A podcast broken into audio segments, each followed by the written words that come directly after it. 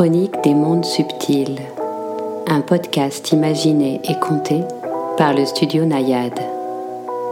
Installez-vous confortablement, détendez-vous et, ensemble, partons en voyage, le temps d'une histoire.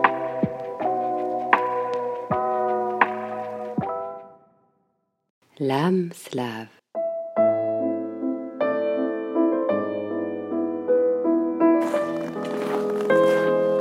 Leurs pas crissaient dans la neige alors qu'ils foulaient le manteau blanc recouvrant les trottoirs le long des canaux gelés.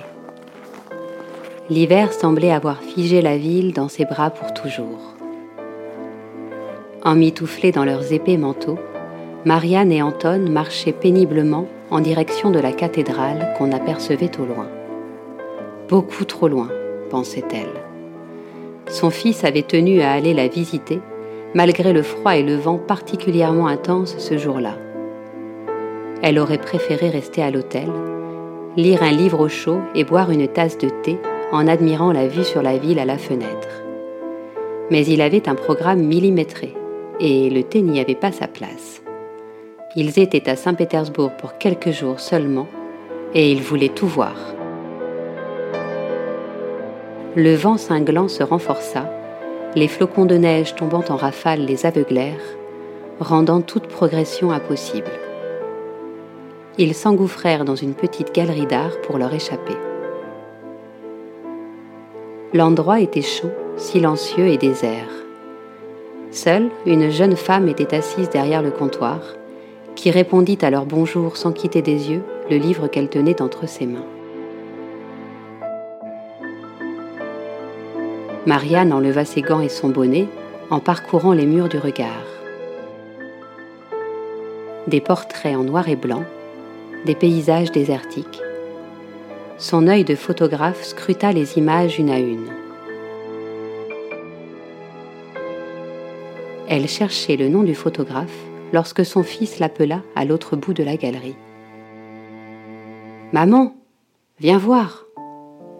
Elle s'approcha, intriguée, et ajusta ses lunettes pour observer la photo qu'il regardait. Regarde, on dirait moi. En effet, sur le cliché, on voyait un homme sortant d'un immeuble, levant la tête, l'air surpris, pour regarder le photographe situé en hauteur, son manteau noir tournant autour de lui.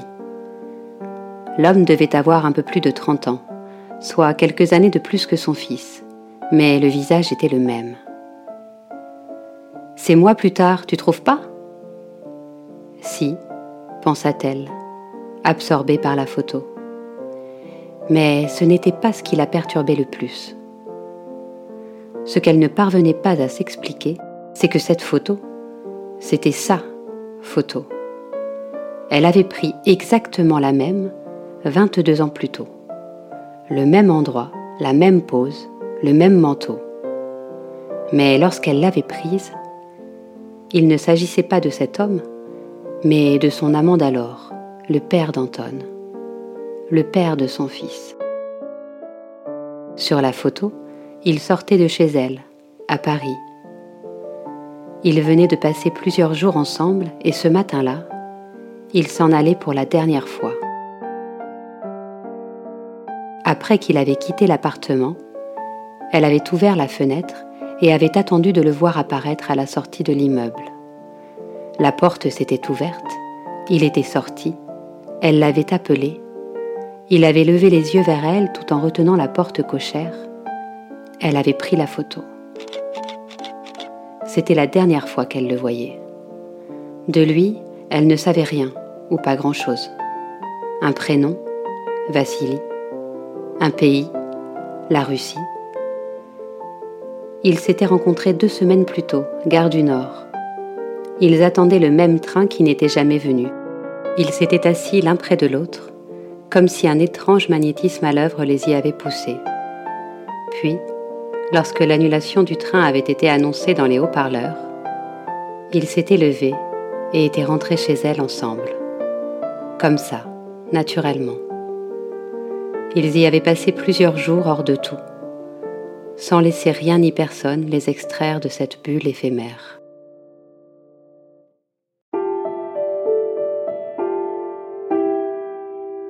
Et voilà que 22 ans plus tard, elle retrouvait cette photo à des milliers de kilomètres. La même photo exactement. Seul le visage avait changé. Ce n'était plus celui de Vassili, mais celui d'Anton, un peu plus âgé. Elle demanda à la jeune femme derrière le comptoir d'où venait cette photo. Elle n'en savait rien. Il s'agissait d'une photo tirée de la collection personnelle du directeur de la galerie. Elle était exposée dans un espace à part où les œuvres n'étaient pas à vendre. Elle n'avait pas d'informations à leur fournir, mais le propriétaire serait là le lendemain. Il n'aurait qu'à revenir.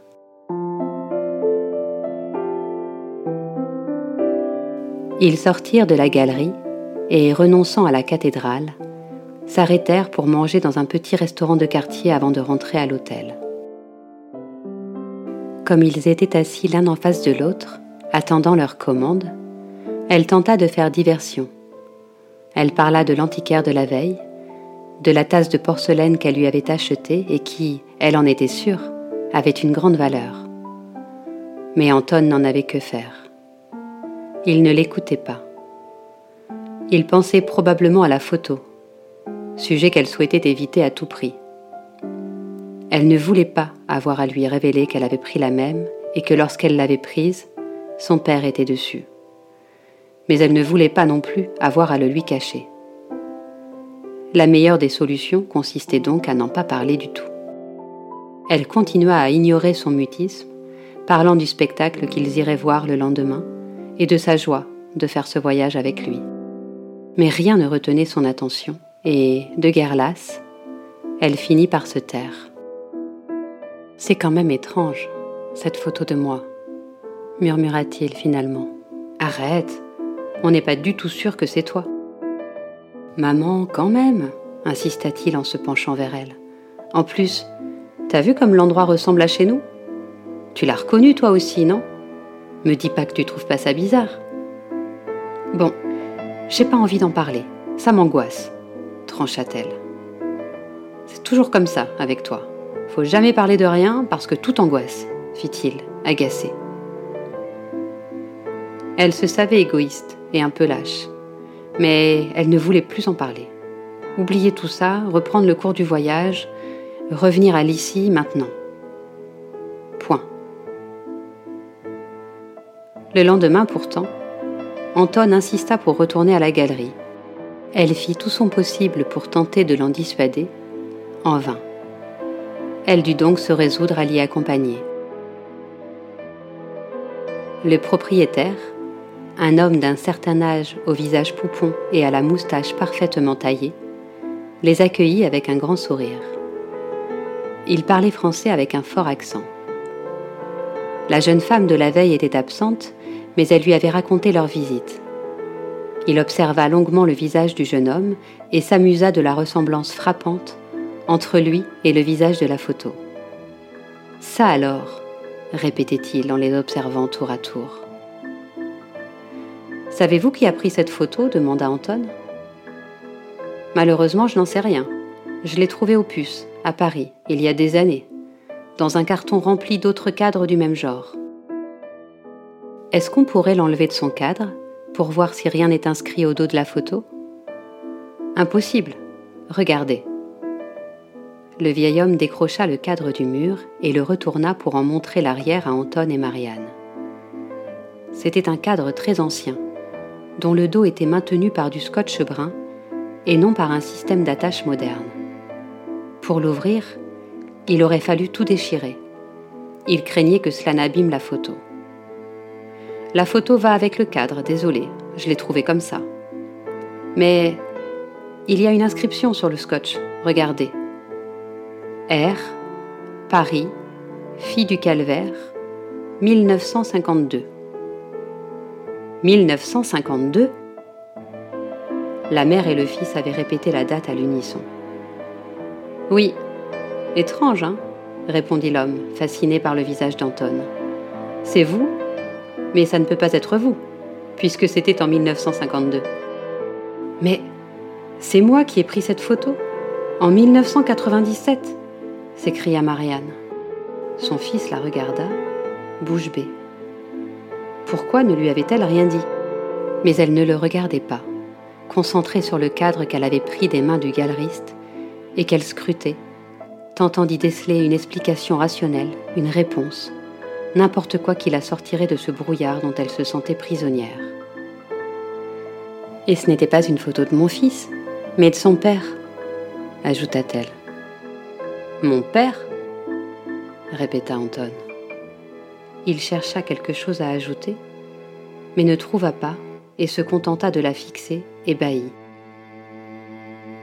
Le vieil homme les observait, amusé ou gêné, attendant la suite. Quand l'avez-vous achetée Et pourquoi?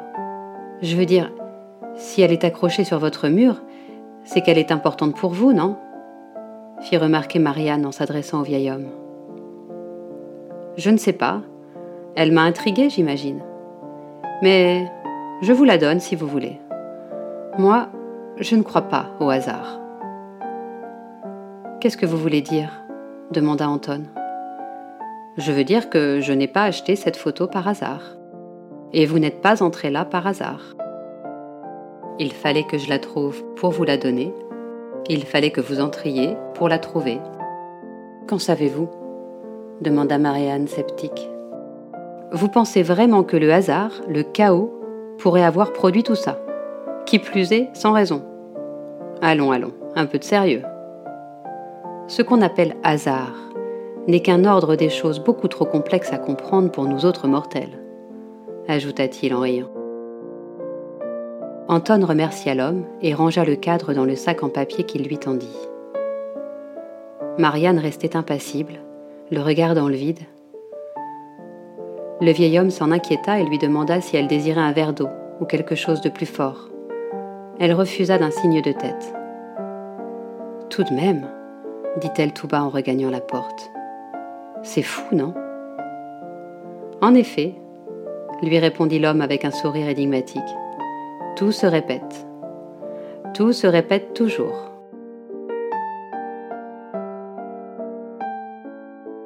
Ils sortirent de la galerie, le cadre enveloppé sous le bras du jeune homme.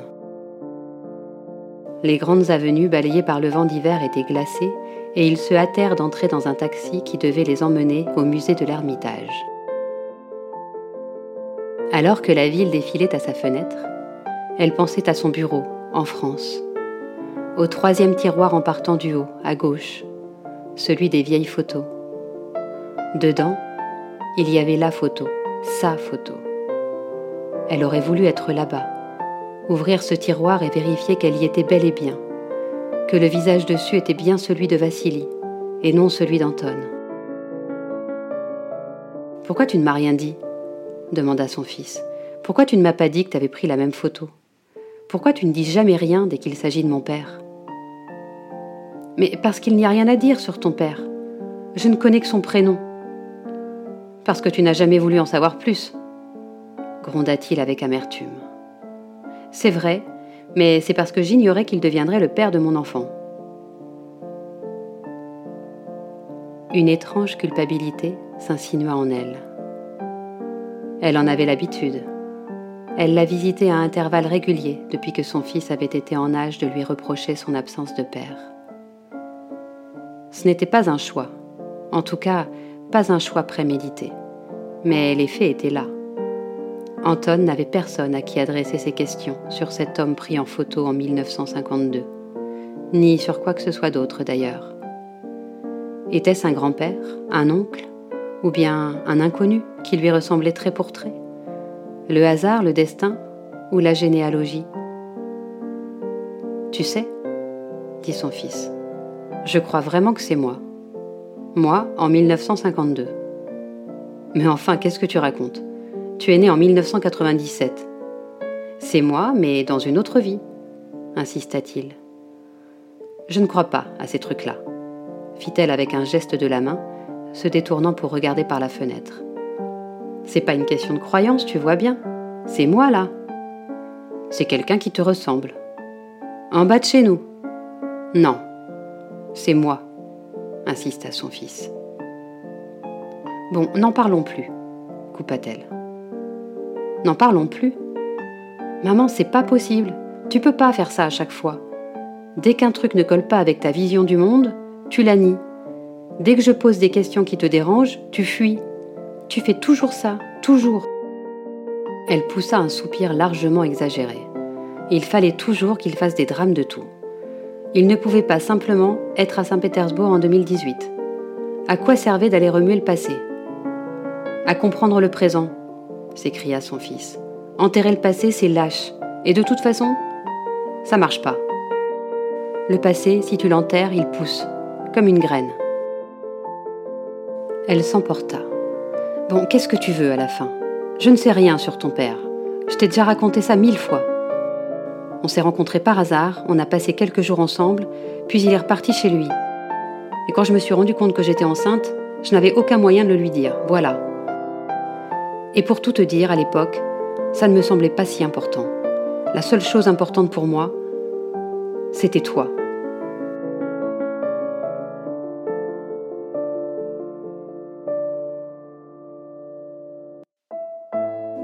Elle ne voulait pas, même 22 ans plus tard, lui avouer qu'elle avait fait exprès.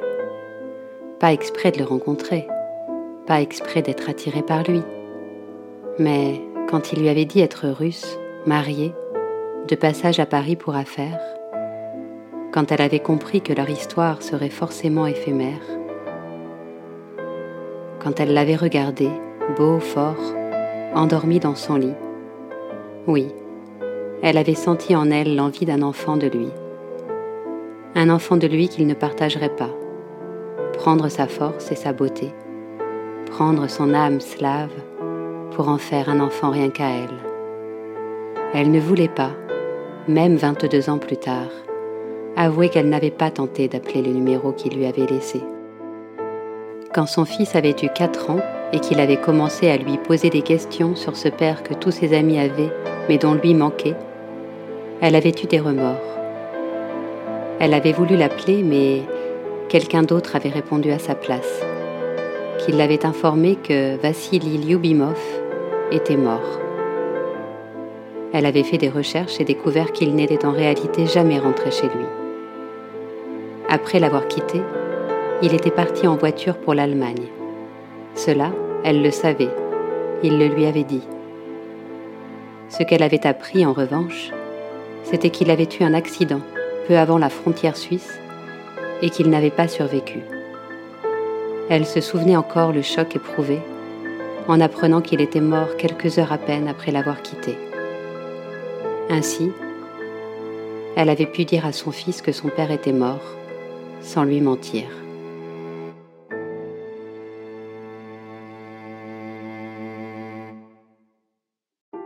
Par la suite, Anton n'avait pas vraiment éprouvé le besoin de fouiller ce pan de son histoire.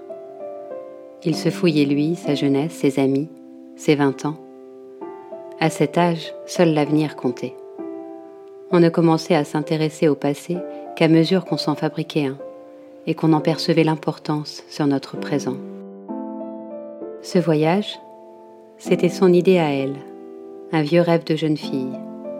Il l'avait suivi avec plaisir, mais sans vraiment se sentir concernée. Pourtant, elle s'était toujours étonnée de ce que le lien entre Anton, ce père disparu et son pays, se tissait malgré l'absence et la distance, envers et contre tout. Avant cette photo, il y avait eu d'autres détails étranges qui avaient rappelé son fils à ses origines. Des clins d'œil, comme des cailloux semés sur son chemin de vie.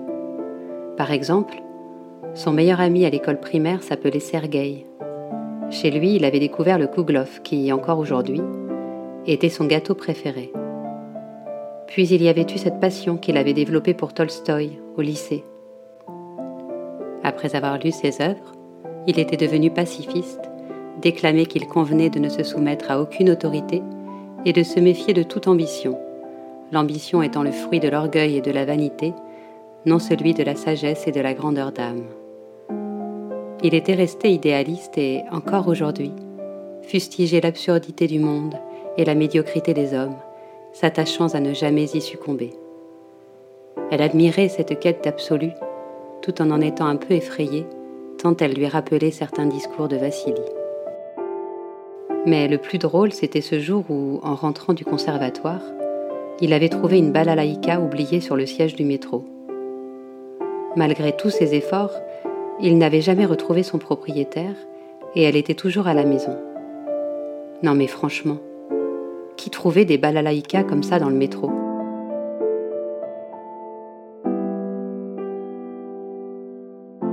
Ce soir-là, alors qu'ils dînaient tous les deux à l'hôtel, elle lui raconta tout. Ou plutôt, ce qu'elle en savait. Tout ce que Vassili lui avait confié lors de ces quelques jours passés ensemble. Puis ses recherches lorsqu'il était enfant et sa découverte de l'accident. Mais surtout, elle lui donna un nom. Lyubimov. Cela ne l'aiderait peut-être pas beaucoup car c'était un nom courant en Russie, mais au moins désormais, il avait un nom. Elle le lui avait écrit sur un carnet, ça et toutes les autres choses qu'elle avait pu se rappeler. Il ne dit rien quand elle le lui tendit. Il l'ouvrit à peine, mais il termina son repas à la hâte et partit s'enfermer dans sa chambre avec son nouveau trésor. Pourquoi n'avait-elle pas fait cela avant? Que craignait-elle qu'il l'avait amené à cacher ses informations à son fils si longtemps? À présent qu'elle avait surmonté cette peur, elle en percevait l'absurdité.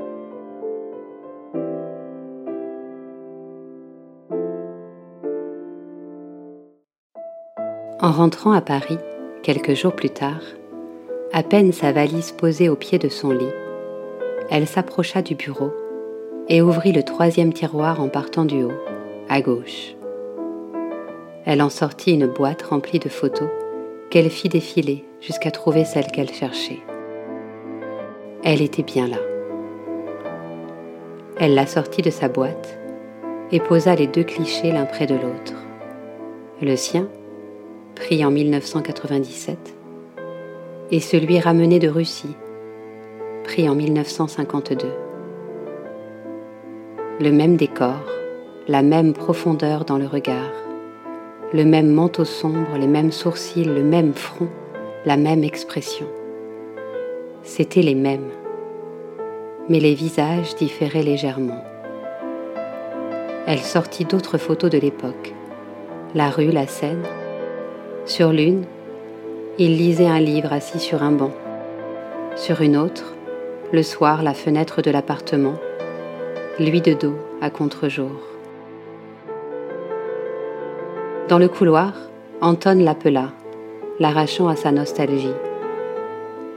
Il lui cria qu'il sortait faire une course. Il n'en avait pas pour longtemps.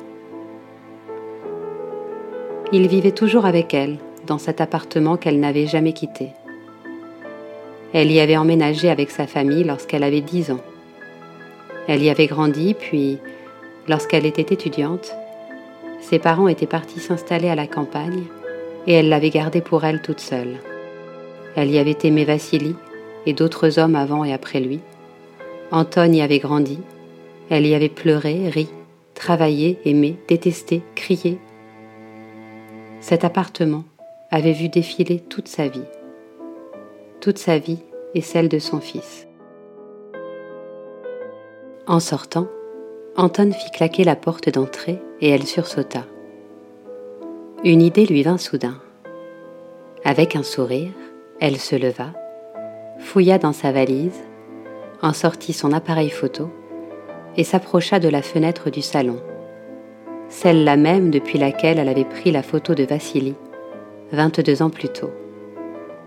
Elle ajusta la luminosité, enclencha le mode rafale et, lorsque la porte s'ouvrit et qu'Anton apparut dans la rue, elle l'appela. Il leva la tête vers elle, la regarda. Elle appuya sur le déclencheur.